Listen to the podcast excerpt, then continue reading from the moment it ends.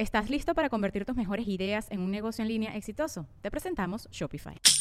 Tal vez no lo sabías, pero nuestro podcast More Than Mamis es un negocio. Y lo comenzamos, por supuesto, para desahogarnos y hablar sobre la maternidad, no para convertirnos en expertas de ventas y del e-commerce. Así que sí, necesitábamos ayuda para vender nuestro merch y poner en marcha nuestra tienda. Por eso estamos tan contentas de usar Shopify. Regístrate con tan solo un dólar por mes en shopify.com barra sonoro, todo en minúsculas. Ve a shopify.com barra sonoro para llevar tu negocio al siguiente nivel. Shopify.com barra sonoro. Bajo este techo es una presentación de Whiplash, Gravity, VX Power, Stronger Steps, PPEC, GNR Windows and Roofing, Nando Grill, Jason Hyde, Auto Stick, The Law Office of JAL.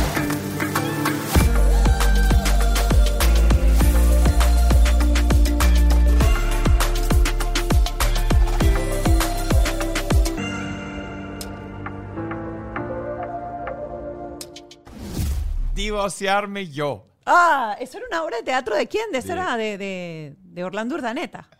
Exacto, divorciarme yo. Eh, bienvenidos tema- a Bajo es- este techo. Es el tema del día de hoy porque el tema de divorciarse es complicado para los niños y gracias a Dios tenemos una invitada que ha llevado de maravilla ese gran, gran, aventuradamente difícil proceso de separación. ¿Qué, qué fue esa parte? Una Con- mezcla entre Domini- Dominican Republic y Germany porque hoy vamos directo de Dominican Republic. Así es, Mariela Encarnación, periodista, va a estar con nosotros conversando eh, en Bajo este Techo. Y quiero decirles que al terminar la conversación nos dimos cuenta de lo importante que es tomar las riendas de un proceso y llevarlo con con la mayor de la calma para que los hijos no sientan las secuelas ni las consecuencias de una decisión que toman sus padres y que es posible.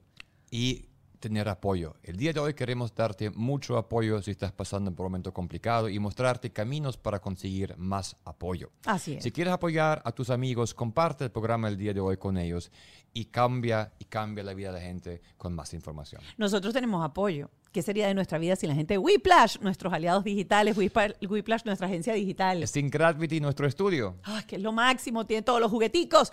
Y por supuesto, nuestro productor, Ken Medina. Y Ale Trémola. Así es, nuestro productor ejecutivo. Gracias por el apoyo a través de nuestras redes sociales. Gracias por seguir arroba bajo este podcast, que es nuestra cuenta en Instagram. Y quiero decirles que a partir de este momento, gracias a la receptividad de ustedes, estamos convirtiendo esa cuenta en una comunidad mucho más interactiva. A partir de hoy, pues van a encontrar no solamente eh, parte de nuestro podcast, sino también información que tiene que ver con crianza, con los hijos, con los niños. Este, vamos a empezar a tener este, en vivos eh, con terapeutas o con padres para que ustedes en ese momento en eh, tiempo real puedan compartir sus preguntas, sus, sus inquietudes.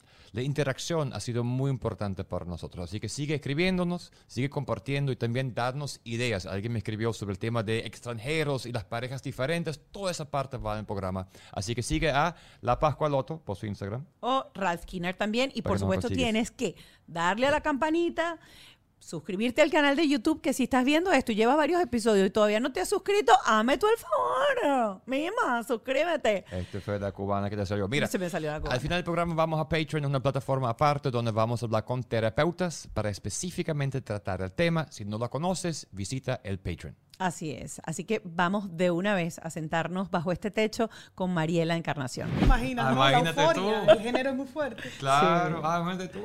El, todo el mundo dice, el, todo el mundo dice que él es Tiene dominicano. más acento que yo. Y aquí estamos bajo este techo, finalmente con Mariela Encarnación, esta hermosa periodista dominicana. Y hoy vamos a estar hablando acerca de la crianza de los hijos. Como explicamos al principio, tienes a Giuseppe Pepe, Pepe, A así le. Pepe. Bueno, así se le llaman a, en Italia a los Giuseppe. a los Giuseppe. Que es José, el nombre más Exacto. común, ¿no? Sí, Pero sí. suena como más Giuseppe. suena como- Giuseppe, sofisticado. Y el Ella, él es como más americano. No, es que no vas a creer lo que hice con él. ¿Qué pasó? Fitzgerald. Oye, No. les voy a compartir Ajá. exacto. Cuando yo, Giuseppe es mi primer hijo, ¿no? Quedó embarazada, yo tenía toda esta ilusión. No sé si a ustedes les pasó con el tema del nombre. Yo soy muy detallista. A mí cualquier cosa es importante. Detallista y perfeccionista. Entonces era como que el nombre. Y tenía una lista quizá de 180 más o menos, no llegaba a 200, pero cerca. Entre dominicano, italiano, americano, eh, o fusionarlos. Y un día el papá llega y me dice, ma, ¿qué hace? Digo yo, mira, mi amor, para que elijamos junto el, el nombre del niño. Si quieres me dice tu favorito, ma, no, no busque nada, se va a llamar como yo, Giuseppe. y yo, lista. Y tú en- dentro de esa lista, Giuseppe no estaba. Tú eras Creo como que yo, no. que por ejemplo yo digo que, pero si el papá se La llama pelea Juan, fue ¿por qué muy yo le voy a larga. poner Juan a mi hijo si ya yo tú eres Juan? siempre Ya quería un Juan en la Rafael. casa. Sí. Exacto. No, yo quería Rafael, no me dejaron. Y después quería Rafaela, tampoco me dejaron. Te Yo- gustan los nombres no comunes, ¿verdad? Ralph, Ralph, Ralph. Él se llama. Ralph y Ah, quería el wow. Y hijo en Rafael. español me llamo Rafael. Eh, O sea, En. Dominican Republic yo estoy, ¡eh, Rafael! ¿Qué pasó? Oye, tú tienes una combinación en ese acento, tú eres Sí. Miami. Tú eres Miami. Tú eres Miami, pero, sí. mira, ajá. Pero espérate, no te Tenía pases de- 180 Llegaste de- nombres. ¿Ella entonces? Entonces, exacto, Ajá. ok, 180 nombres descartados, Mónica, ¿verdad? Pero no te peleaste con él. No, yo no me peleé. Ajá. Yo la verdad es que, vamos, yo no soy fácil tampoco, pero hay batallas que yo no las peleo. Ok. Le vi tanta ilusión tanto gozo que dije, you know what, nosotras gozamos mucho el embarazo porque las pataditas a nosotras. Claro. Sí, los malestares también, pero la ilusión, la fantasía, me lo gocé tanto y dije, obvio, hice puchero de adulta, pero no me resultó. Cuando quedó embarazada de la niña, que la deseaba tanto, puchero. Tiene ¿Cómo un solo nombre, de Giuseppe, solo? Giuseppe. Emmanuel para colmo. ¿Giuseppe Emanuele o Emanuel? Ruso, Emanuele. Emanuele. Y ese segundo sí se lo puse Ok. yo, porque tuve una profecía de que sería niño. Entonces, bueno, le puse Dios con nosotros, que es bíblico. Con la niña lo que sucedió es que dije, no, ella tiene que ser, Mariela no, por lo que acabas de decir, ya tenemos una Mariela, pero Marbella, eh, Ariela sin la M. Y un día dije, algo más creativo va a ser Ela Marí, que es mi nombre al revés, Mariela. Ah, fíjate. Ah, eh, Ella sí tiene doble nombre. Sí, tiene, doble tiene nombre, primero y segundo más también. cortitos, Ela Marí Russo. Ella Marí, pero es bello. ¿Y cómo es lindo. Ella Marí. Qué cool. Es muy cool. Sí. Ella muy casi bonito. siempre usa solo el primero, el ruso, que también es muy bonito. Sí. Así que sí, quedé contenta al final con los nombres de ambos. Nosotros, ella estaba dentro de los De la lista. de la lista, De la lista larga, de pero de había una lista. votación, una votación interna de Mónica y en la votación Mónica decidió que llegamos con Clio. Clio es un carro francés. No, mentira, no. mentira, mentira. Es un Hay un Renault, chiste es que hay un interno. Renault. Y uno le llama así, clic, clic. Hay un Renault, hay un Renault que se llama Clio. Pero realmente Pero Clio realmente- es la diosa. Es la diosa eh, de la historia, es una de las hijas de Zeus. Y entonces el otro día una amiga mía fue al Capitolio y cuando tú entras al Capitolio está un carruaje con la estatua de Clio. Y en el Capitolio te entregan un papel donde se explica por qué está ahí Clio y se lo mandé a él y le dije, viste que no es un Renault. Y es un nombre único y bello y precioso. Así que te, Muy te único, felicito sí. por ella. Pero entrando en materia, Sí. yo en tu Instagram no veo mucho tus hijos. Veo un solo con ella que estás con Sí. zapatos bailando. ¿Por El qué? Día de las Madres. ¿Por qué? ¿Por Con qué? Giuseppe tengo que negociar para las fotos. Sí. Ah, sí. Negociar el año. Siempre. Así como, sí. ¿Cómo es el, Como- como el año? El año es como una agenda, un calendario. Este año me vas a poner solo en mi cumpleaños, Día de la Madre, déjame pensarlo. Ya va, ya va, ya va. ¿Y Ya siempre va, ha sido así desde, ya va, ya desde va. niño No, no, o cuando no. entró ya en la adolescencia? La adolescencia lo enfatizó. 2011 Ok. fue un año difícil. Eh, perdón, los 11 años de él, que coincidió con la pandemia, fue un año muy difícil porque llegó todo este tema de, de que los amiguitos me están viendo, que hicieron un screenshot a la foto que subiste conmigo, pero que no me preguntaste si me gustaba la foto. Y yo empecé al principio a tomarlo a broma y sabes que mi Instagram, pero cuando ya tratas de desarrollar la empatía también con los menores de la casa que lo merecen, dices, ¿sabes qué? Cuando yo crecí no existían redes sociales, mi mamá no subía fotos mías eh, sin mi autorización de una manera pública y tan expuesta. Y empecé a ponerme sus zapatos y entender que si él no se sentía cómodo, yo tenía que empezar a respetar eso, ¿no? Claro que me gustaría subir más contenido, no exageraría tampoco, porque nunca he sido tampoco de voluntad propia de decir todos los días no. Pero sí hay muchas fotos hermosas que se han tenido que quedar para nosotros porque él no se siente cómodo. Entonces tiene que aprobarla, sentirse Me cómodo. parece fantástico que hiciste eso. Me parece súper respetuoso. ¿Con la niña, con ella? También. A él así le gusta. Sí le gusta. Ella sí le gusta, ella hace sus videos, ella hace reels. Eh, ella no tiene ese problema, quizás por un tema de edad, quizás personalidad, o quizás se mezcla un poquito de cada cosa. Yo lo que creo es que definitivamente tenemos que darle a ellos también la oportunidad de opinión, de cómo te sientes y cómo te estoy haciendo sentir con mis decisiones. El proceso de decir, mi relación agarró otro rumbo.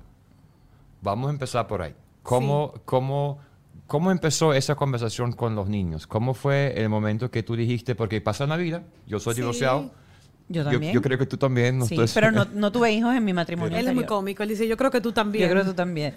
No, no, no, eso fue horrible. Cuando me presentó a la mamá, Ella tiene dos la mamá alemana, alemana, alemana de Alemania, que cuando yo llegué a ese lugar en una cena era así como la cosa rara de la familia, así como que él me está trayendo a esta mujer que se viste apretado, que es latina, que trabaja en televisión. Y que que habla es duro, eso, habla duro. habla duro y se ríe. duro. En Alemania se fue, habla muy ríe, ríe. Tú ríes muy fuerte, mi niña. suegra en ese momento me dice, ¿y a ti no te preocupa que él sea divorciado? Y este se voltea y le dice, no, mamá, ya se ha divorciado dos veces. Esa señora le iba dando un infarto en esa Fue un mesa. momento medio tenso, pero divertido para la historia. Pero bueno, rompiste el hielo de una manera muy inteligente y rápida. Pero, yo sí tuve una experiencia, por ejemplo, súper buena con mi segundo matrimonio. Mi segundo esposo sí tenía un hijo cuando yo entré a esa relación. eh, dos años y medio cuando, cuando yo entré. Y hasta el sol de hoy soy muy amiga de su expareja porque al final eh, me tocó compartir mucho con ese niño y sé lo importante que es mantener una relación súper sana en pro de que el niño se sienta seguro, que Así es la es. palabra más importante, y cómodo, entendiendo que su papá tiene una nueva pareja, pero su mamá sigue siendo siempre su mamá, y que puede haber esa comunicación y no tiene que haber esa, esa cizaña que uno ve y, y- y que uno experimenta de lejos con otras parejas que tú dices, pero ¿por qué si esos niños no tienen responsabilidad absoluta en lo que está sucediendo? Al contrario, ya bastante tienen con el divorcio de sus padres. Sumarle más estrés es injusto. Tú decías que eso se percibe, ¿no? Cuando lo ven en otras relaciones. ¿Y qué tal ellos que son esponjas? Esa Claro. energía. eh, siempre que hay un debate no civilizado entre padres que ya, como bien mencionaste, no vamos por el mismo camino, amigablemente, aunque duela, un- siempre una de las dos partes, sobre todo la que no es la que toma la decisión, lo padece más. Está bien, eh, son duelos y son ciclos. El- y para mí la elaboración del duelo de mi matrimonio, que fue un matrimonio hasta el momento en que decidí terminarlo, para muchos perfecto, sino para todos. No porque a puerta cerrada era otra historia, no. Realmente fuimos felices, o sea, cuando cierras los ojos y dices, esto era todo lo que yo había soñado y pedido, pero la vida cambia, tú y yo, nosotros cambiamos. De repente hoy pienso algo que no lo pensé ayer. Y si respetamos esa realidad del ser humano, vamos a entender un poquito mal por qué la vida está en constante cambios, incluyendo las relaciones. Así que fue muy difícil. Yo te puedo decir que, sobre todo no teniendo familia primaria en los Estados Unidos, tomar una decisión así, yo la tomé, pues no es fácil porque ella tenía solo 10 años, mi hijo tenía solo 7, pero sabes que pesaba para mí más la decisión de que a largo plazo todos, incluyendo a su papá y a mí y ellos, estaríamos mejor que continuar algo por los hijos como muchas veces pasa. Así que la conversación la tuvimos de una manera, te puedo decir, compartida. ¿En qué sentido? Ambos conversamos, sobre todo con el mayor, la de dos años no valía la pena porque no entendía. Eh, conversamos con el niño, tenemos custodia compartida, es un papá presente y eso es muy importante. Hay hombres, hay mujeres que se divorcian o se separan y también lo hacen de los pequeños. Sí. Y eso es triste, porque va a tener una secuela a largo plazo con esos eh, niños y con esos cerebritos que todavía se están formando. Así que lo hablamos en el lenguaje de ellos, no en el nuestro. Papá y mamá van a seguir siendo amigos, se quieren mucho, vas a tener dos casas ahora. Cada vez que quieras ver a papá, lo llamas, él te puede buscar. Porque ya explicarle la estructura de lo que es, eh, hoy no te toca, hoy sí te toca, también iba a complicar las cosas. ¿Cómo se hace eso? O sea, fíjate, porque uno ve películas, pero em, la decisión de, de- de los tiempos de los niños, ¿quién decide eso? ¿Eso es entre ustedes dos decidieron Sí. eso y dijeron, mira, vamos a hacer yo hago fin de semana? O sea, ¿cómo es la semana tuya? O sea, ¿cómo es el mes? Porque tienes, tienes planes de, o sea, este fin de semana es con mi casa. Ajá. Mira, cuando te digo cu- custodia compartida, no quiero entrar en detalles de mi caso personal, eh, por respeto al papá, porque no, Claro. no me ha autorizado a hablarlo. Claro. Eh, pero sí te puedo decir que, número uno, para todos los padres además que nos escuchen, que quizás están pensando en tomar la decisión y dicen, pero ¿qué va a pasar con los niños? Muy sencillo, conversar. Yo creo que nada está escrito sobre piedra. Tú cambias tus contratos. Tú estás trabajando en este podcast y no necesariamente la persona que graba después de ti o de ustedes tiene que tener eh, las mismas, no sé, eh, acuerdos que ustedes tienen con la empresa. Y lo mismo sucede con las parejas, con las escuelas, con todo es negociable. Así que lo que hicimos fue que amigablemente entendimos que cada uno tiene horarios, esquemas de trabajos diferentes. ¿Cómo nos podríamos acomodar en un horario y calendario realista para poder cumplir con las responsabilidades de ser padre, con el tiempo de entretenimiento? O sea, ser padres no es solamente llevarlos a la escuela y cocinarles. Tienes que sacar un tiempo para entretenimiento. Ok, este fin de semana, ¿dónde los llevo? Estas vacaciones, ¿dónde vamos? Vamos a explorar un nuevo museo. ¿Qué puedo aprender con él? Vamos a hacer una clase de cocina juntos. Entonces, en base a esa estructura, nosotros decidimos armar nuestro propio calendario, que es muy flexible.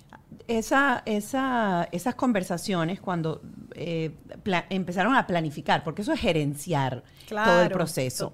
Eh, ¿Lo hicieron solos porque sentían que tenían el confort, la, confianza, las herramientas para hacerlo, buscaron de repente ayuda.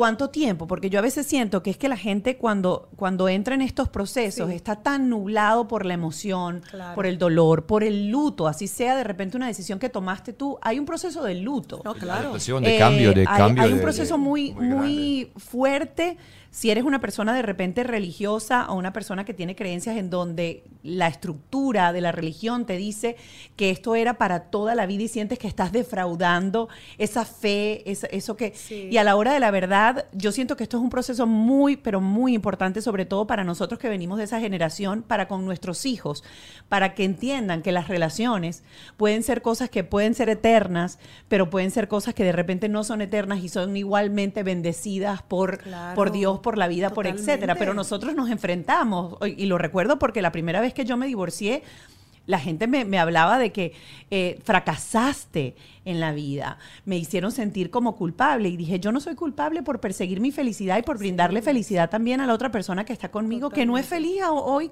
siete años después conmigo.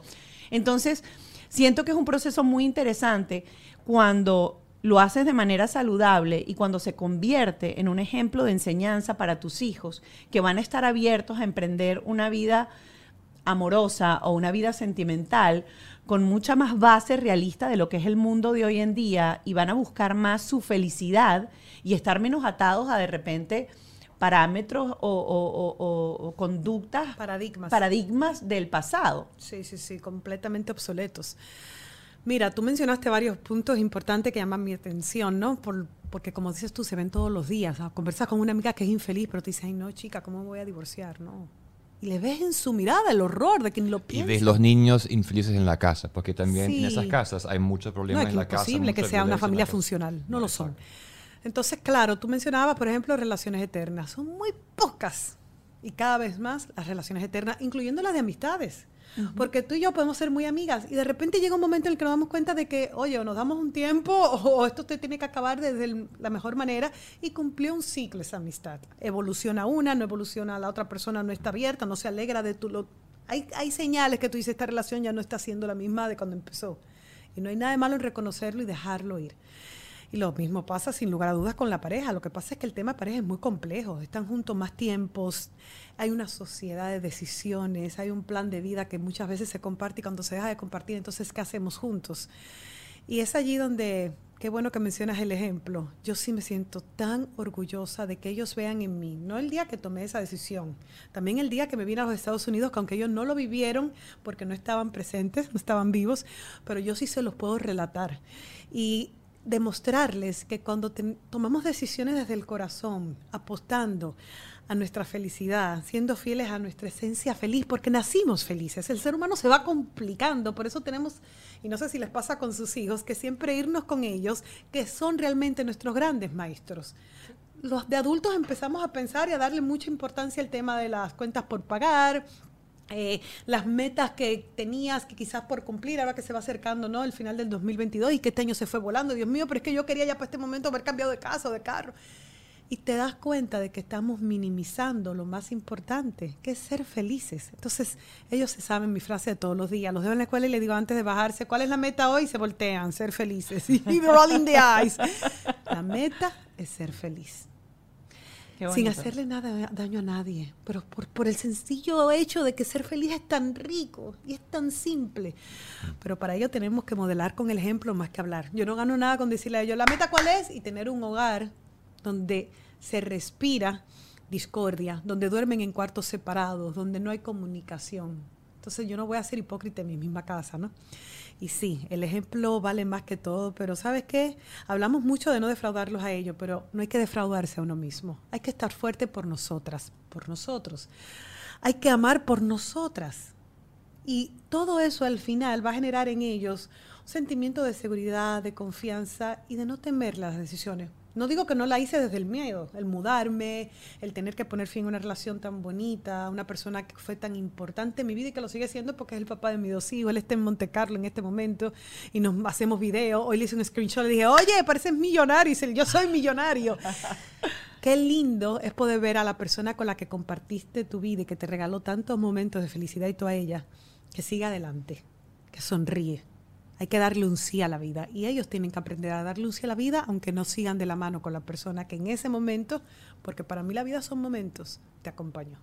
Cuando hablaste de que estabas pasando por el proceso sin tu familia aquí en Estados Unidos, ¿quién fue tu apoyo en ese momento? O sea, ¿qué hiciste? ¿Fue la iglesia? ¿Fue el terapeuta? ¿Fueron los amigos? Pero hace falta alguien. O sea, ¿quién es tu, ¿quiénes son tu gente de afuera que te, que te apoyan? Oye, tú eres muy buen entrevistador. Tu gente vitamina C. Oye, no puedo con esta pareja. Yo estoy así como espectadora, tengo que contestar, espera. Muy ah. bien. Los dos, de verdad que felicidades, me encanta la energía. Yo te eh, dije que esto era una conversación en el pantry de la casa en donde todos vamos claro, a... Una pregunta Entonces no hay de repente esa expectativa. Una escucha, una escucha. Qué lindo, qué lindo. Ajá, mira. ¿Quién fue? No, porque queremos, mira, la misión aquí es ayudar a la gente de verdad y da como que, da como nuestra visión de qué estás haciendo día a día, porque me parece que cuando hablamos muy, la vida es bello, es chévere, pero hay que dar a la gente, los padres que están luchando hoy en día, decir, mira, ella también fue el terapeuta. Yo voy al terapeuta todo Ah, no, pero total. Es que deberíamos normalizar el tener coach de vida, psicólogo, la salud mental cada día cobra más importancia. Y eso fueron la gente que estaban ahí diciéndote, o sea, porque yo pasé por el divorcio gracias a mi terapeuta, bien. Pero fue un momento complicado. El divorcio pero ella era superwoman. ¿Y por qué te digo eso? Porque tú la mencionas a ella como que fue la única. Y cuando me dijiste ahorita quién fue, fue esto, fue esto, fue esto, y me diste múltiples opciones, A, B, C, D. Te digo todas las anteriores. Qué bueno. La familia ocupa un lugar importantísimo, porque aunque físicamente, es cierto, no estuvieron conmigo porque no podían. Eh, no viven en los Estados Unidos, ni siquiera están documentados, o sea, ellos viven en mi país y son felices allá. Eh, pero los tenías por teléfono. Tú, Mónica, debes tener un montón de familia en Venezuela y tú también en tu país, ¿no? Somos emigrantes. Y a veces nos damos cuenta de que sí, un abrazo hace falta, pero una voz, un silencio incluso al otro lado de la línea, más largo de lo que sabemos que pudiera durar, porque la persona está tan emocionada como nosotros. Ay, me va a decir llorar Mariela ahorita tan linda. Pero dime si no es verdad, Mónica. Es verdad, es verdad. Te hace el día. Sí. Tú dijiste ahorita la palabra clave con la que yo llamo a mi hermana, que es mi mejor amiga de vida, mi persona vitamina. Y a veces yo estoy nublada porque soy muy positiva, soy naturalmente positiva, pero tengo mis días de quiebre, porque soy un ser humano y porque hay que permitirse ser humano. Y en esos días de quiebre mi persona vitamina viene y me recuerda de qué estoy hecha ella ve cosas en mí, como yo digo, que yo misma no veo. Y es que siempre identificar quiénes son esas personas. Entonces, mi familia en primer lugar. Primero Dios, porque tengo una relación con Él que me enseñó mi padre antes de irse al cielo muy especial. No soy religiosa, sí soy espiritual. Y entiendo que a veces vamos a pasar por valles de sombra, no de muerte, pero Él va a estar con nosotros. Él nos va a sustentar, nos va a dar la fuerza, vamos a salir de ahí con un carácter diferente, porque las pruebas forman nuestro carácter. Yo he aprendido a coquetear con los momentos difíciles de la vida. Cuando le tienes miedo a algo y le haces resistencia, se pone peor. Entonces, no. I go with the flow, even when the times get tough, I get tough. Me pongo más fuerte aún. Y luego de esa relación con Dios que tengo tan especial, donde me ha mostrado tantas veces que cuando yo creo que algo está terminando apenas va a comenzar, donde yo todos los días decreto y declaro que la obra que Él empezó en mí, Él la va a perfeccionar donde yo vivo por fe y no por vista. Es decir, una situación puede verse difícil, pero yo sé que hay un plan mayor para mí. Entonces, cuando vives con esa convicción, eres naturalmente más feliz, porque estás a la expectativa, y sí te digo, a la expectativa de que todo lo bueno me persigue, me busca, me alcanza y se queda conmigo. Y luego, bueno, sí, mis padres. Mi papá ya está en el cielo, pero fue un gran guía como hombre, como caballero, de, de lo que me esperaba, él no quería que yo me divorciara, tampoco mi madre, como tú lo dijiste, venimos de familias tradicionales, que han aprendido un esquema que ya no tenemos por qué seguir. No estoy diciendo si era malo o bueno, era el que ellos vivieron. el que ellos aceptaron. Y quizás sí fueron felices, otros quizás no, pero ¿quiénes somos nosotros para buscar? Yo no era feliz. Y en base a eso tuve el respeto de ellos, que a pesar de que no querían que tomara la decisión, me dieron el, el apoyo. Yo creo que la familia, aquellos que nos están escuchando, siempre va a estar ahí aunque no estén de acuerdo con nosotros. De eso se trata, también con los hijos. A veces que no estoy de acuerdo con algo, pero tenemos que negociar y aprender a aceptar. Y bueno, ahí sí la ayuda psicológica importantísima. Busqué no solamente ayuda para mí, pero para toda la familia, menos la más pequeña porque era muy pequeñita y, insisto, no entendía lo que pasaba. Eh, y fuera de ahí, de todo eso, el ejercicio. Yo, yo, yo encuentro en el ejercicio una gran terapia, que aunque no tenga ganas de hacerlo en esos días de sombra, me doy cuenta que al hacerlo me demuestro de qué estoy hecha y que cómo el sol sí puede salir. Claro, y cambia toda la química de nuestro cuerpo, es súper importante. Ahorita que tocaste solamente el tema de tus papás, nosotros siempre traemos a colación una frase que es que la mamá de uno siempre cuando uno era joven o cuando uno era adolescente, venía con esa frase, cuando tengas tus hijos ya vas a ver. ¿Tú recuerdas alguna situación en donde tu mamá o tu papá te haya dicho, es que me das dolor de cabeza, Mariela, cuando tengas tus hijos? Bueno, mi papá la frase era, qué destino, qué destino, la de las luces, ¿cuándo van a aprender a apagar las luces? Ahora estoy yo, es como la frase, Mónica, de la rana René, que dice, un día eres joven, otro día está diciendo a tus hijos que apaguen las luces. A ver, ¿qué más? Y mi mamá sí es famosísima con el deja que tú tengas hijos, deja que tú tengas hijos. Y a mí así me molesta. No sé por qué me molesta tanto, porque yo, sin lugar a dudas, siento que me parezco más a mi padre, que tenía más, ¿verdad? Eh, y ella lo sabe muy bien, más conexión con él porque él me respetaba. Yo no fui una niña fácil, pero tampoco fui difícil. Y viendo lo que estamos viendo en estos tiempos, digo, oh, wow, fui un ángel. Cuando digo que no fui fácil es porque fui muy terca. Y nosotros los padres a veces, sobre todo los de esa generación, si te dicen, te tomas el agua, tú te tomas el agua. No era negociable. Porque lo digo yo. Sí, no eran amigos de, de sus hijos, eran padres. Y yo creo que esta generación, de alguna forma, tenemos que recordar eso. A veces queremos ser muy amigos. A mí me ha pasado de nuestros hijos. Y hay una línea tan fina que por la inmadurez ellos no saben y se puede cruzar. Entonces, como mi papá, si no era mi amigo, era mi padre, y ahora lo valoro, lo aplaudo, lo quiero, lo recuerdo, eh, sí te puedo decir que, sufrió mucho conmigo, porque él me decía, ok, quiero que estudies igual que tus hermanos una licenciatura en administración de empresas. No, yo quiero ser artista. No, que eso no es carrera, no es que yo quiero serlo. No, que te voy a enseñar a manejar. Y recuerdo como ahora que cuando me fue a enseñar a manejar me dio en la cabeza porque yo no parece que no seguía la directriz a su manera. Era una avenida muy concurrida, como decir aquí el 395, el 395 este. Y yo recuerdo que con mi carácter yo me parqué en medio de la avenida, busqué la orilla sin saber manejar y le entregué la llave y le dije, no voy a aprender contigo, voy a buscar una escuela. Y me dijo, ok. Al otro día, después de almorzar, él siempre dejaba su llave en la mesa. Yo agarré la llave del carro y dije, ya terminaste para que vayamos a la práctica. Sin mirarlo. Él me dice, ¿cómo? Pero tú dijiste que ibas a aprender en una escuela y van con papi, no tengo con qué pagarla. Entonces, él aprendió a aceptarme como yo era, era terca, podía tener carácter, pero al final defendía tanto lo que quería, defendía mi verdad, no me dejaba persuadir ni siquiera por ese hombre al que yo tanto amaba y respetaba. Y es lo que yo sí quiero que ellos tengan. Entonces cuando mi mamá me decía, vas a ver con tus hijos, le decía, quiero ver cómo ellos son. Quiero también entrar a su mundo. Y sí, me voy a acordar de ti, me imagino, en muchísimas cosas, mamá, pero también quiero dejar que ellos sean lo que van a hacer y acompañarlos en su vuelo. Muchas veces como padres queremos imponer, queremos cambiar, queremos quitar sueños sin darnos cuenta de que estamos aplastando quizás a una futura bailarina, a un gran science, un científico.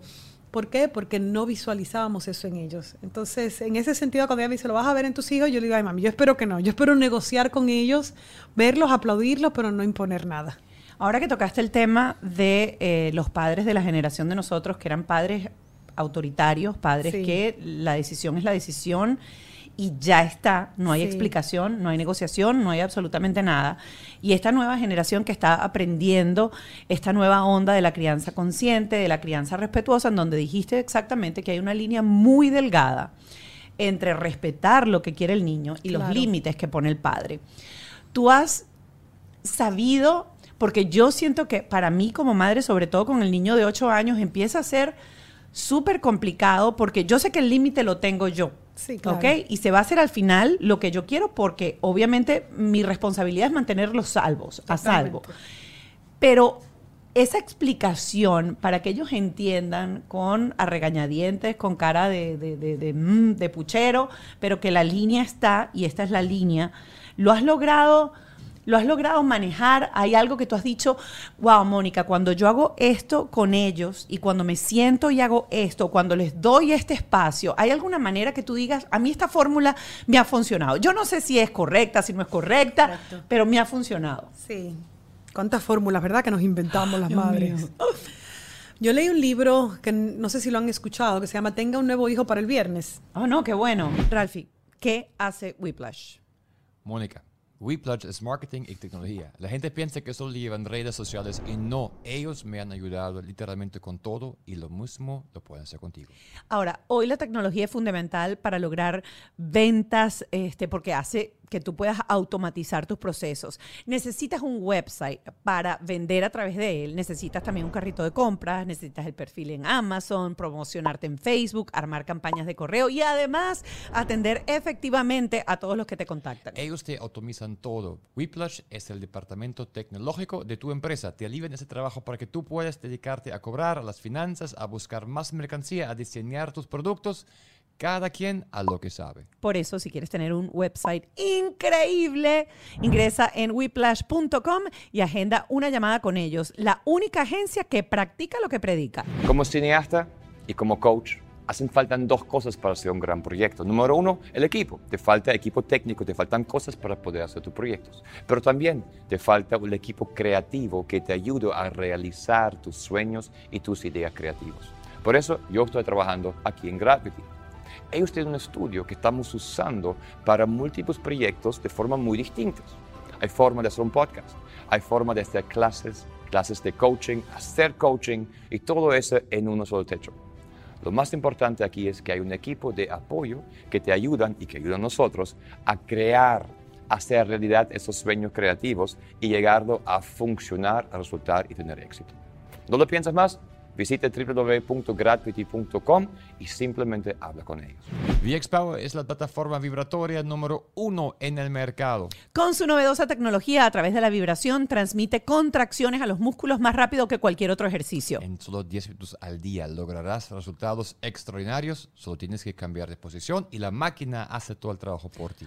Hay como 200 posiciones según el objetivo que tienes. Puedes eh, programas automáticos para adelgazamiento, puedes utilizarla para tonificación, puedes utilizarla para terapia física. Tiene muchos beneficios en solo 10 minutos. Puedes eliminar las celulitis, mejorar la circulación, aumentar la vitalidad y ayuda también a eliminar el estrés. Así es, si estás aquí en la ciudad de Miami, recuerda que puedes ir al shopping de la carreta en la avenida 87 del Southwest y ahí probar la máquina. Pero si no, tienes aquí abajo el link y mi código de Amazon para que lo pidas por Amazon y tienen envío gratis a todo el país. Y garantía de por vida. Así es, recuerda. ¿Tienes 10 minutos? Yo tengo 10 minutos. Todos tenemos 10 minutos para hacer VX Power. ¿El número de teléfono? 305-290-2061. VX Power. Esta semana estuve en Stronger Step y estaba hablando con la enfermera acerca de los niños con diabetes, por ejemplo. ¿Por qué un niño con diabetes necesita tener el control, sobre todo cuando son muy chiquitos, de eh, un enfermero? Y es porque todavía no logran contar la cantidad de carbohidratos, los azúcares, mover los puertos de entrada, monitorear el azúcar. Y en Stronger Step van a poder controlar a tu hijo mientras tú estás trabajando. Y el peligro es grande porque el niño puede hasta desmayarse cuando baja el nivel de azúcar porque hace juegos, corre todo el día y hay que tener a alguien profesional que está revisando al niño. Si tú tienes un hijo con un diagnóstico médico que necesite atención personalizada de un enfermero mientras tú estás trabajando o estás haciendo algo, quiero que sepas que aquí en el sur de la Florida existe esto que se llama PPEC y Stronger Step es el lugar ideal para que cuiden a tus hijos y no te estén llamando por una emergencia. Te voy a dar el número de teléfono, lo estás viendo en pantalla. 305-964-5971. Haz una llamada, planifica una cita, revisa el diagnóstico de tu hijo y recuerda que puede estar cubierto incluso por tu seguro. Hasta el transporte. Stronger Steps. Los paraguas y las sombrillas son para usar fuera de la casa. Si tú estás abriendo una sombrilla dentro de tu casa porque tienes una gotera, tienes que reparar ese techo. Hablando en serio, si tienes filtración en el techo, ya eh, no es imposible cambiarlo y tener un techo nuevo. Esta compañía te ofrece el cambio y la reparación de tu techo sin tener que pagar el inicial. Te hacen el trabajo y cuando terminan el trabajo empieza tu plan de pago. Esto le va a subir el valor a tu propiedad. Los techos ahora son unas cosas espectaculares, puedes escoger hasta el color y además de eso puedes hacer lo que yo estoy haciendo con mi mamá, que es renovarle las puertas y las ventanas de alto impacto para que ahorres energía y también incrementes el valor de tu propiedad. Llama al teléfono 786-614-7723 de parte de Mónico para un estimado. Así es. GNR Windows and Roofing. ¡Ay! Te tengo una invitación. ¿A dónde me vas a llevar, papá? Te voy a llevar a comer carne. Carne en vara. Carne de la, de la buena, de la buena. Este sábado, Mónica, vamos otra vez a disfrutar a Nando Grill. Ay, es la mejor carne en vara con ese sabor típico de la carne hecha en los llanos venezolanos. Si no eres venezolano, tienes que probar esa carne porque la cocinan al fuego de leña y queda jugosita por dentro. Pero como esta es una ciudad multicultural, no se preocupe que aquí le tienen el congrí también, le tienen la yuquita frita, unas arepas fritas con un pedacito de queso por dentro que tú Uy, cuando un la plato de el quesito hace así y un postre muy típico venezolano que yo quiero que los que no son venezolanos pobres que, que son las tetas. Vaya a comer teta de colita. Y la pueden hacer de viernes a domingo en Kendall. Síguenlo Esto ya. están mirando aquí que no saben lo que es una teta. Es una ya. bolsita que uno la abre así y uno se la empieza a chupar. Eso Síguenlo es muy rico. ya en Nando Grill y pruébenlo o en el Doral o en Kendall. En Kendall. Lando Grill, la mejor carne en vara. Yo sé lo que tú vives porque yo soy migrante. ¿Cuántas también. veces has migrado tú? Tres veces. Tres veces. Migrar a Estados Unidos no es un proceso simple, requiere de muchísima valentía y de esfuerzo. Sabemos que llegar a un país puede generar miedos, temores, pero lo que tiene que predominar es la esperanza. Empezar esta nueva etapa de la vida puede ser mucho más sencillo si sí tiene la asesoría legal adecuada. Por eso, en The Law Office of Gel están comprometidos con ayudarte a legalizar tu estatus en Estados Unidos. Tienen su mente, su corazón y su esfuerzo enfocados en que puedas mejorar la calidad de tu vida y la de tu familia. Quieren ayudar a cumplir tus sueños. Por eso, te empoderan de conocimiento, comparten información actualizada y confiable que puede ayudarte a tomar las mejores decisiones. Además, tienen un equipo comprometido, profesional y disponible para ayudarte en todos tus procesos migratorios. Síguelo ya en arroba the law office of J. Oh, no, qué bueno. Está muy bueno. Ok. Y de ahí Tenga algo. un nuevo hijo para el viernes. Ajá. Te dice básicamente lo que vas a hacer el lunes, martes, miércoles, jueves y viernes. Mira la cara de ella. No te voy a cambiar, pero voy a cambiar cosas de ti. Es que Miga está aquí. Y el libro básicamente, en las primerísimas partes, los primeros capítulos, te dice que la primera rabieta que te hace con que no, yo sí me voy a tomar el agua antes de comer, no, déjala para después de comida porque te va a dar la sensación de yonur y vas a comer menos. No, ahora. Mamá, me estoy muriendo de sed ahora. Ya te dije que después de comer. Y lo dejas.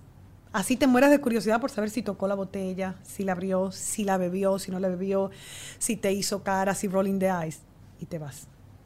Te vas a dar cuenta al final qué hizo con la botella. Él va a volver en un momentito, va a decir que porque estás tan pesada, que se está muriendo de sed, entra la manipulación, ¿no? Y sigue la rabieta. Y tú vas a hacer exactamente lo que harías si no hubiese estado ese episodio. O te pones tus cremas, algo tan frívolo como cuidarte, que no es frívolo al final, o contestas unos emails, o estás en la cocina ordenando o cocinando. Y él va a seguir, pero su volumen de voz va a bajar porque se está dando cuenta que está hablando y no está recibiendo reacción.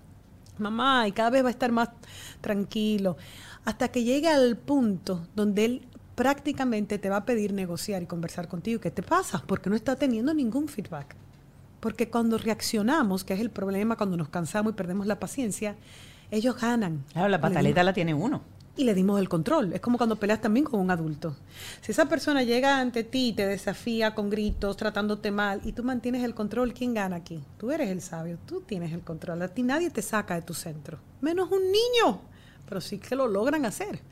Entonces, ya cuando ellos están en esa posición, que sabemos además que como ya se han bajado y ya están regulados, podemos tener una conversación civilizada, pues ahí hay una serie de aprendizajes para ellos. Número uno, no te voy a entender cuando estés en ese nivel de ansiedad y de ira. Número dos, podemos conversar y podemos negociar. Número tres, ahora vas a estar en la en el mejor momento de entender por qué yo te dije que no lo hicieras, me vas a escuchar, porque cuando están en esa posición ellos no escuchan, ellos oyen. y a mí me ha funcionado muy bien. Y te lo digo que lo de la botella de agua fue un ejemplo que se me ocurrió porque la vi. Lo ha hecho con mi hijo cuando no se ha ganado ir a un cine y eso lo pone de muy mal humor porque ya tenía un plan, lo iban a recoger. Cuando yo estaba tranquilo, digo, la próxima vez piénsalo dos veces. Hoy mantengo mi posición de que no vas a ir al cine. Y puedo entenderlo. Me escribieron mucha gente que tiene novios, novias, novios alemanes en Europa. Es decir, son venezolanas en Europa, en Suiza, y tienen problemas porque el tipo es alemán.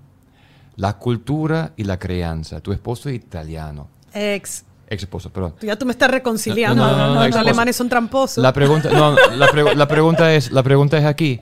En tu casa y tu visión de esa crianza siempre ha sido igual con tu esposo. Hay problemas, ex esposo, perdón, ex esposo. Ex esposo, ha sido difícil de lidiar con, ah, pero mi mamá en mi casa es muy estricta porque yo con mi hijo diferente que Mónica. Cuéntanos esa diferencia cultural de lidiar y de esa crianza.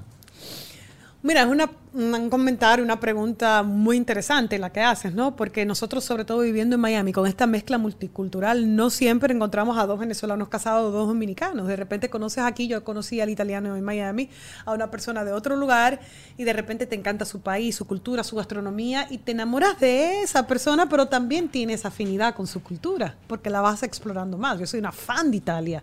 O sea, yo me divorcié de él, pero no me divorcié ni de la Nutella, ni de la pasta, Ay, sí, de la ni de muchas de sus costumbres, retomando la pregunta, ¿no? Claro que sí, que hay comentarios. Él me decía, no, porque mi mamá, para el italiano, la mamá es lo más importante.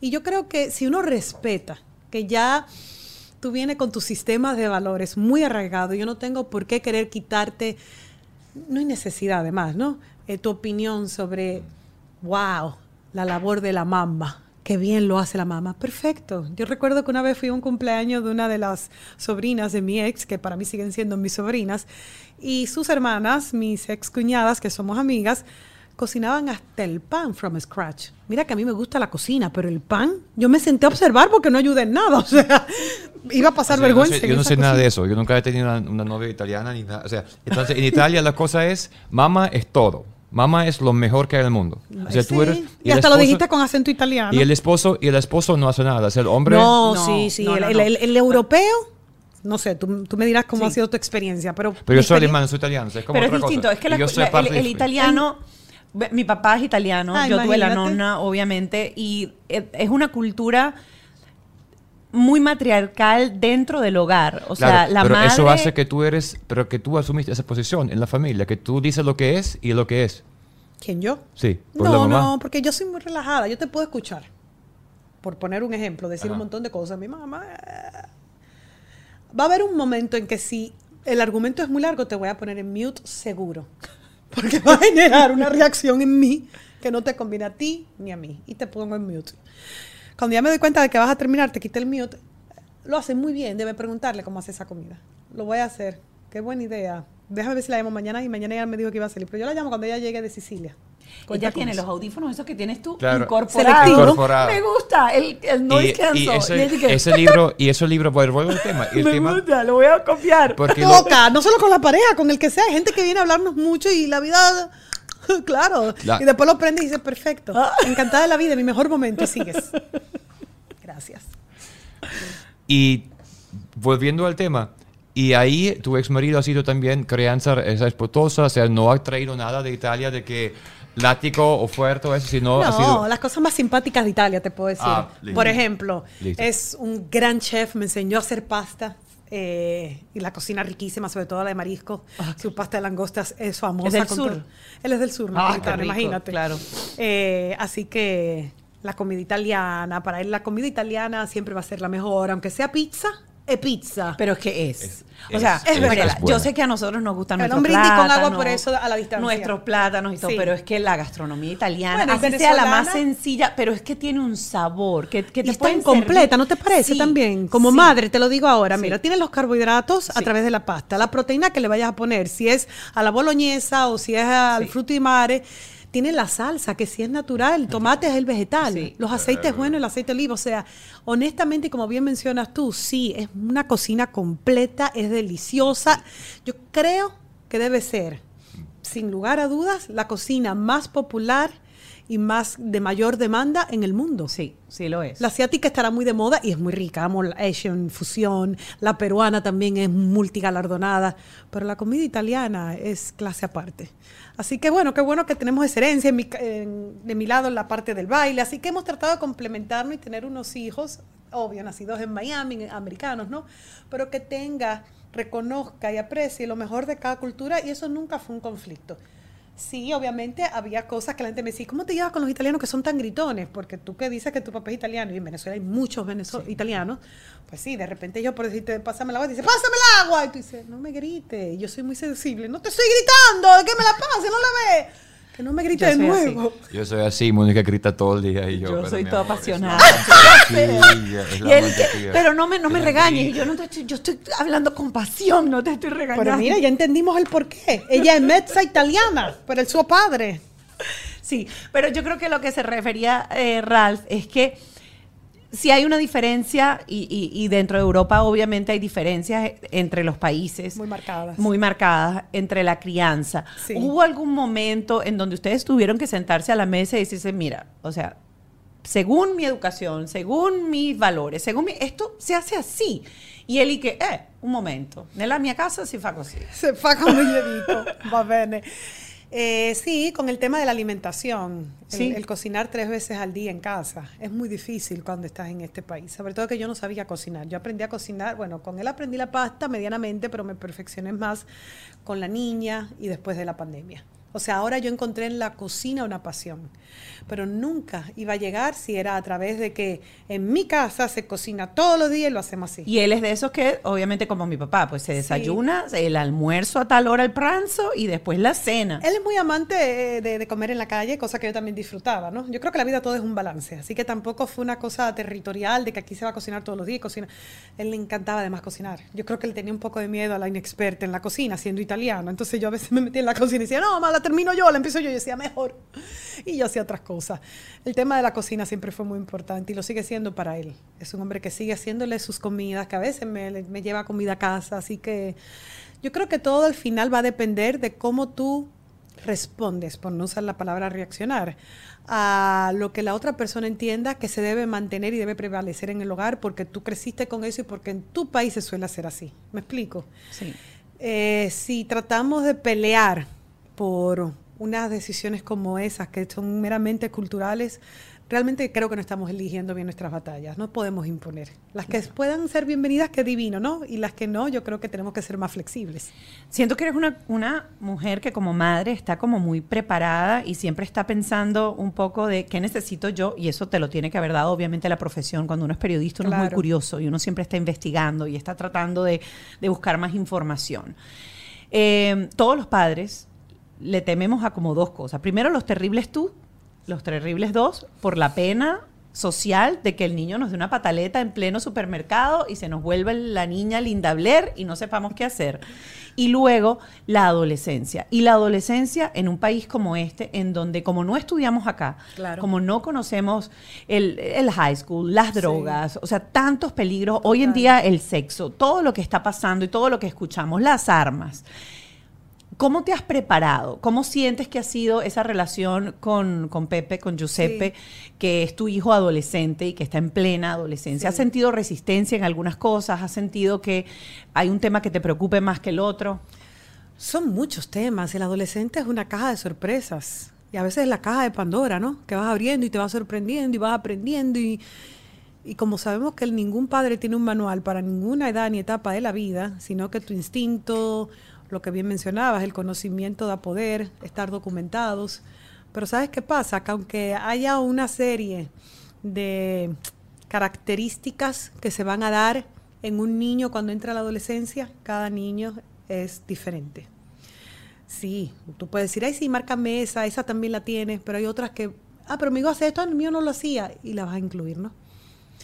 Y con Giuseppe ha sido un viaje de emociones y de mucho aprendizaje, porque está en esa etapa de adolescente que no eres niño, pero tampoco eres adulto. Donde a veces veo su screenshot que es un gatito tierno y digo, ay, qué lindo, ya es un niño, y de repente eh, le, le crecen los pelos, ya, ya, ya te das cuenta de que está muy alto y él también se ve al espejo así y quizás se siente más hombre, pero al final sigue teniendo todavía más de niño que de adulto. Me sigue necesitando un montón. ¿Y cuál es el problema de la adolescencia? Y con él lo he visto, que se creen que se la saben todas. Que cuando mamá viene, ay mamá, yo sé ya. No, mamá, no es así. Encima te lo pelea, encima te dice que no es así. Yo a veces le he dicho, ok, entonces cuéntame tú cómo es. Porque entonces pareciera que tú sabes más que yo. Y, y sí me encuentro muchas veces que él va subiendo la voz, yo la voy subiendo y digo, no, María, le estás perdiendo. Y ahí es donde me ha puesto a ensayar tanto, se está convirtiendo en un gran maestro con el tema de la comunicación. Porque es hijo de italiano también. Para negociar con ellos no hay que alzar la voz, no tenemos que molestarnos. Podemos coger más breaks que conversaciones, porque igual no se conversa cuando se están discutiendo y cuando los ánimos no están en su mejor momento. Y he aprendido, y él está aprendiendo, porque no es fácil, ¿no? A tomarnos pausa, a decir, ok, así no vamos a llegar a ningún punto. No te- tú no me estás entendiendo y yo evidentemente no estoy de acuerdo con lo que tú me dices. Hablemos más tarde. Entonces él viene nervioso. No, hablemos ahora, porque si no, ya me van a venir a buscar más tarde, Giuseppe. Porque no siempre puedo hacer lo que te explicaba en el del capítulo de Tengo un nuevo hijo para el viernes. Lo puedo hacer con ella o con cosas más frívolas, pero hay conversaciones que hay que tenerlas y que no le vas a dar la espalda y que son incómodas incluso. ¿Cuáles? La conversación del sexo, por ejemplo. No voy a poder ser muy puntual ni Sí. específica, eh, pero es una conversación que de aclarar que, es que 14 él está aquí con nosotros Exacto. para la gente que nos está viendo. del Exacto. por qué no puedo ser tan gráfica, pero ya mi hijo tiene 14 años. Entonces, prefiero ser yo la que traiga el tema porque no va a venir él. Tengo una duda. Él prefiere hablarlo con sus amigos. Claro. Es lo que pasa con ellos. ¿Contigo hablaron tus padres abiertamente de eso o no lo no? ¿Contigo? Mi papá. Pero mi papá lo hizo ya después que tenía cierta edad y se lo agradezco porque lo hizo más que mi mamá. Mira, coincidimos en eso. Fíjate, no, mi papá desde muy pequeña. ¿Ah, De- mi papá fue el que me compró el primer brasier. Ah, no, mi para papá nada, estaba pendiente si ya yo era señorita o no era señorita. Qué lindo. Fue, fue muy atípico incluso para mi época, para mis Y amigas, para su nacionalidad, porque Sí, el sí. padre, por ejemplo, me deja las conversaciones serias. Mira, háblalo tú con el niño, háblalo tú con él. Y yo como que, oye, hablemos los dos. Sí. También sabes qué, porque hay días, no sé si les ha pasado, que no quieres hablarlo. No estás para eso. Y si él te dice, tranquila, lo puedo hablar yo, ¿qué vas a decirle que no? Dice, sí, dale, y me dejas saber cómo reaccionó. Hay que también conocerse. Mm, O sea, cuando dije que no todo está escrito sobre piedra, no es que, el viernes voy a hablar sobre lo que pasó en la escuela y los grados que estuvieron muy mal. El viernes te levantaste y no es tu mejor día. Te sientes apagada, cansada, drenada, pero tengo que hablar con él. No, déjalo para el sábado y si tiene que ser para el lunes también. Es mejor que nos sintamos en un buen momento y tener una conversación que valga la pena que querer hacer las cosas por hacerlas. Y si se puede negociar con la pareja, mira, hoy no me siento bien, me siento decepcionada con lo que hizo, creo que no voy a tener el mejor delivery, es decir, la mejor forma de comunicación. ¿Cómo te sientes tú? ¿Puedes hacerlo? ¿Puedes llevar a cabo esta conversación? Sí, hazlo. Y de esa forma crecer todos juntos, porque las conversaciones incómodas hay que tenerlas, pero nosotras crecimos en una sociedad y en, en familias latinoamericanas donde no, mejor no tener nada. Es como la muerte. No sé si les ha pasado que no se habla de la muerte. Sí. Es como que si hablas de la muerte la llamas. Ese es el tabú, ¿no? Sí, nosotros tenemos siempre esa, esa, él tiene como una visión sobre eso. Yo perdí a mi papá a los 16 años, yo tuve un contacto con la muerte muy cercano, entonces pa- mi visión de la muerte es muy distinta Exactamente. a la de él, que, Ve, que a está los más cerrado. 30 y pico fue que tuvo la primera pérdida cercana. Ya. Eh, pero sí es verdad. Y que soy dominicano. y No, que- ya veo, que eso- mamá- eso me llama. Ahora que Mónica dijo de su padre, claro, fue a los 16, pobrecita, qué fuerte eres, mujer, uno necesita a ellos lo más que pueda. Yo lo perdí grande ya, fue en el 2019, mi papá se me fue, ¿no? Y, y yo lo siento que se me fue muy joven, imagínate. Entonces, qué trauma. Y al perderlo, me di cuenta con ellos de que no podemos seguir tratando ese tema como si fuera un tema reservado para cuando llegue. Y entonces, ¿qué hago? Tengo que sobrellevar un duelo. Tengo que aprender a vivir después que ya el duelo llegó. Tengo- no, desde ahora. Entonces, con frecuencia, no tampoco diario, porque los voy a deprimir, le digo, hey, un día mamá ni papá vamos a estar, vamos a estar en el cielo. Necesito que se lleven mejor. Necesito que conversen. Necesito que me aproveche ahora y me dé esos besos ahora, porque yo no sé si mañana, ay, mamá, no empieza, el grande más, tú de verdad estás muy negativa después de lo de vuelo. no, hijo, no es negativa y no va a pasar por ahora. Papá Dios tiene un plan en mi vida, pero va a pasar y te va a pasar también a ti y tampoco va a ser por ahora. Tú tienes una vida por delante, pero hay temas que culturalmente nos han mal enseñado que no se deben hablar o hablarlo bajito, que la niña está ahí, te va a oír, va a saber que la gente se muere. Claro. Entonces, hay que cambiar tanto. Hablamos de los currículums escolares, ¿no? Que están obsoletos porque lo están. Porque no nos enseñan a hablar del duelo de un ser querido, del divorcio, educación financiera, Oh, cultura del ahorro. Nada de eso. Lo tienes que aprender cuando se, perdiste todo lo que tenías en el banco y llamas a tu papá o a tu mamá. ¿Qué es eso? Un adulto. Tenemos que formar jóvenes que a los 25 años sean económicamente independientes. Pero estamos llevando a nuestros hijos tristemente a un sistema escolar en el que los preparan para ser empleados, no empleadores. No son líderes. Entonces tenemos una responsabilidad mayor en estos tiempos como padres. Decirle, oye, yo sí quiero que aprendas todo y saca buenos grades, demuéstrate a ti mismo que tú puedes. Pero yo quiero que cuando tú salgas de lo que vayas a hacer, tú empieces a pensar en cómo tú vas a dar trabajo. Y para eso se necesita hablar mucho, conversar mucho, cansarlos. Ya no me importa que me suban los ojos. Mamá es la que más habla. Mamá es la que más habla. Mamá estudió comunicación, imagínate. ¿Qué te puedo yo decir? Mamá es la que más habla. ¿Ves? Me suena a mi casa. Me suena a mi casa. Hay una Así colega. es. Ay, qué conversa tan rica, Mariela. Eh, qué, qué bonito poder compartir eh, con toda la gente que nos está escuchando, con la gente que nos está viendo. Siento que ese, ese viaje de, de la maternidad, de la educación, te lo has tomado con mucha serenidad, con mucha calma. De repente, por esa fe que Sí. acabas de nombrar, que dice que Papá Dios tiene para ti un plan perfecto. Para todos. Y para todos. Yo, lo que pasa es que siempre hablo muy abierto porque yo sé que hay gente que tiene creencias diferentes y nos está respeta. escuchando y se respetan también. Eh, así que te agradezco enormemente que nos hayas abierto esta, esta ventanita de, de tu vida personal, que sé que a veces los periodistas la tienen muy cerrada porque el, el mismo medio nos ha enseñado que el periodista no siente, que el periodista no padece, que el periodista es imparcial. Eh, y el periodista es un ser humano. Pero que- totalmente, que- con flaquezas, con debilidades, con días malos, pero también con más días llenos de sol que muchas veces no llegan por casualidad, porque el weather lo dice, sino porque tú los provocas. Es así. Eh, nosotros nos vamos a ir a nuestro Patreon. Eh, cerramos aquí este episodio de Bajo este Techo con Mariela Encarnación. Recuerden que el Patreon es una plataforma paralela. Van a encontrar, si están viendo esto a través de YouTube, el link aquí abajo. Eh, la suscripción son tan solo 5 dólares al mes y vamos a entrar en una conversación con un terapeuta ahora para tocar algunos de los puntitos que conversamos en, en este Bajo este Techo con Mariela Encarnación. Me encantó bajo este techo. Gracias. Que sigan triunfando. Qué linda pareja. Gracias. Gracias. Bajo este techo fue una presentación de Whiplash, Gravity, VX Power, Stronger Steps, PPEC, GNR Windows and Roofing, Nando Grill, Jason Hyde, Auto Stick, The Law Office of JAL.